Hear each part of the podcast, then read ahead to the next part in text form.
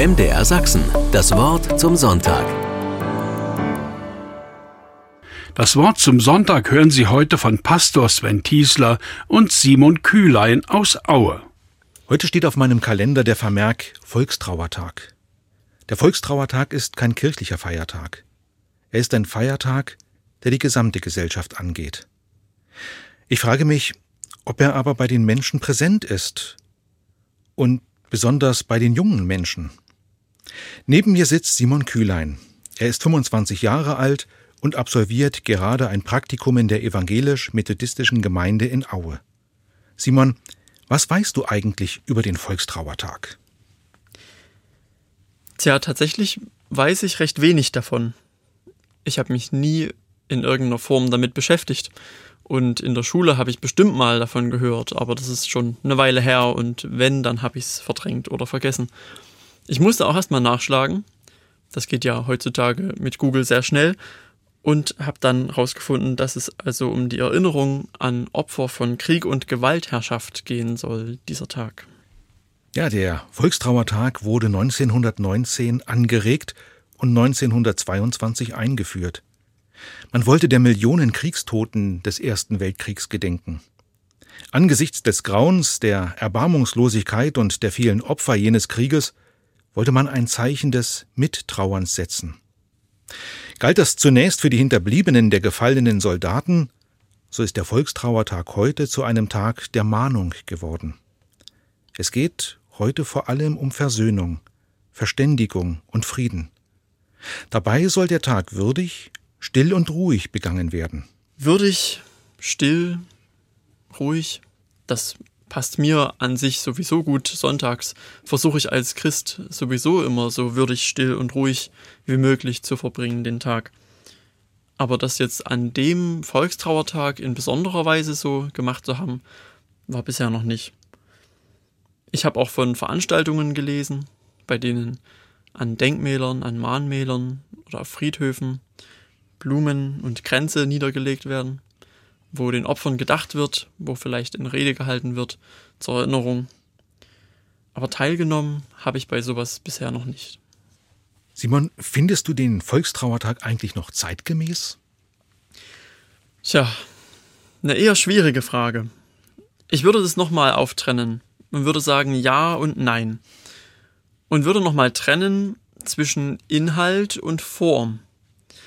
Die Form mit den Veranstaltungen, die es so gibt, ist vielleicht in Bezug auf junge Menschen wie mich nicht mehr zeitgemäß. Muss nicht immer der Fall sein, aber mich persönlich hat es ja bisher offensichtlich noch nicht abgeholt. Und was denkst du, warum das so ist? Ich denke, dass meine Lebensrealität einfach eine andere ist. Ich bin im Frieden aufgewachsen.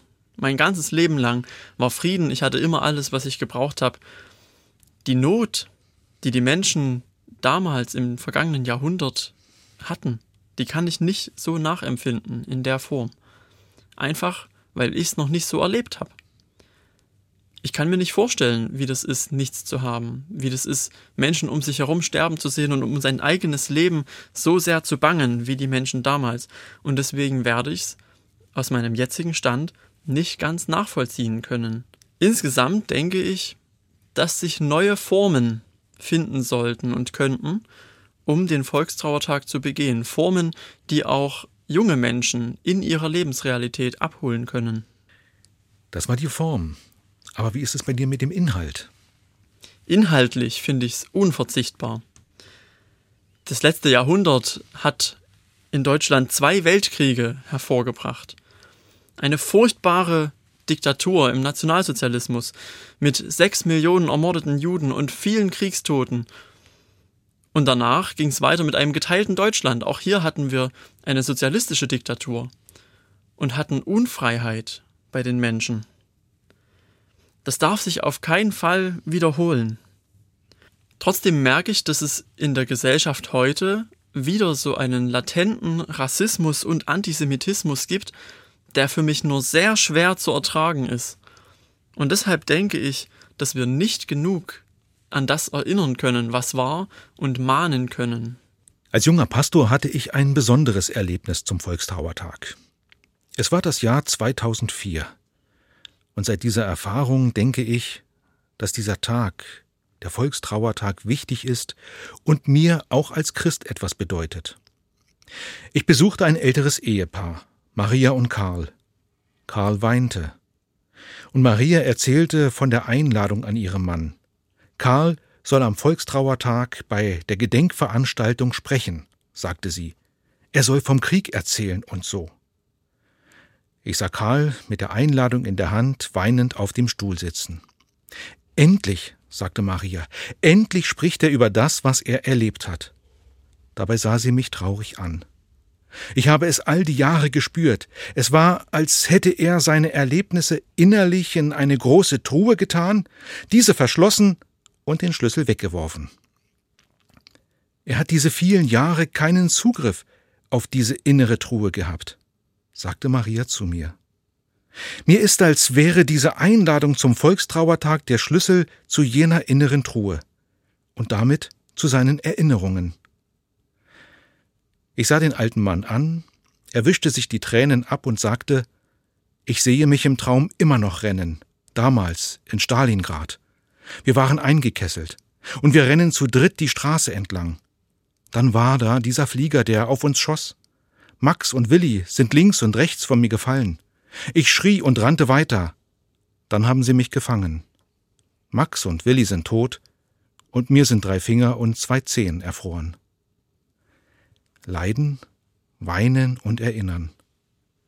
Nicht nur Soldaten wurden durch den Zweiten Weltkrieg gezeichnet. Frauen, Männer, alte, junge, Kinder. Sie wurden zerbombt, vertrieben, haben gehungert und gefroren. Viele haben, wie Karl, ihr Leiden tief in sich verschlossen, um weitermachen zu können. Dann ist nur noch Schweigen und Weinen möglich. An den Flüssen von Babylon saßen wir und weinten als wir an den Berg Zion dachten. Das sind Worte aus Psalm 137. Sie erzählen von Trauer, von Krieg und Vertreibung.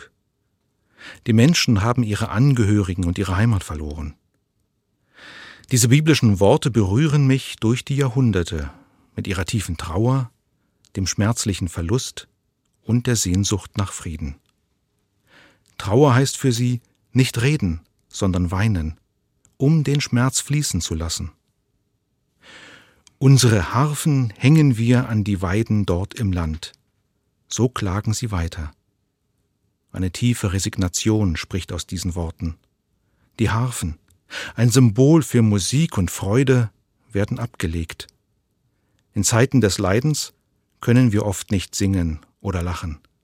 Die Freude verschwindet inmitten von Trauer und Schmerz. Am Ende des Psalms stehen dann Worte, die mich bekümmern. Ich höre vom Wunsch nach Vergeltung. Die Wut über das erlittene Unrecht. Ich kann es verstehen. Aber mich schmerzt, dass die Spirale der Vergeltung kein Ende hat. Ich glaube an die versöhnende Kraft von Jesus Christus. Und als Christ bin ich gefragt, wo setze ich mich für Gerechtigkeit ein? Erhebe ich meine Stimme für die Unterdrückten? Wo wende ich mich gegen Gewalt, Hass und Intoleranz? Damit Menschen wie Karl ihre Erlebnisse nicht in einer inneren Truhe verschließen müssen. Karl hat übrigens seine Rede zum Volkstrauertag gehalten.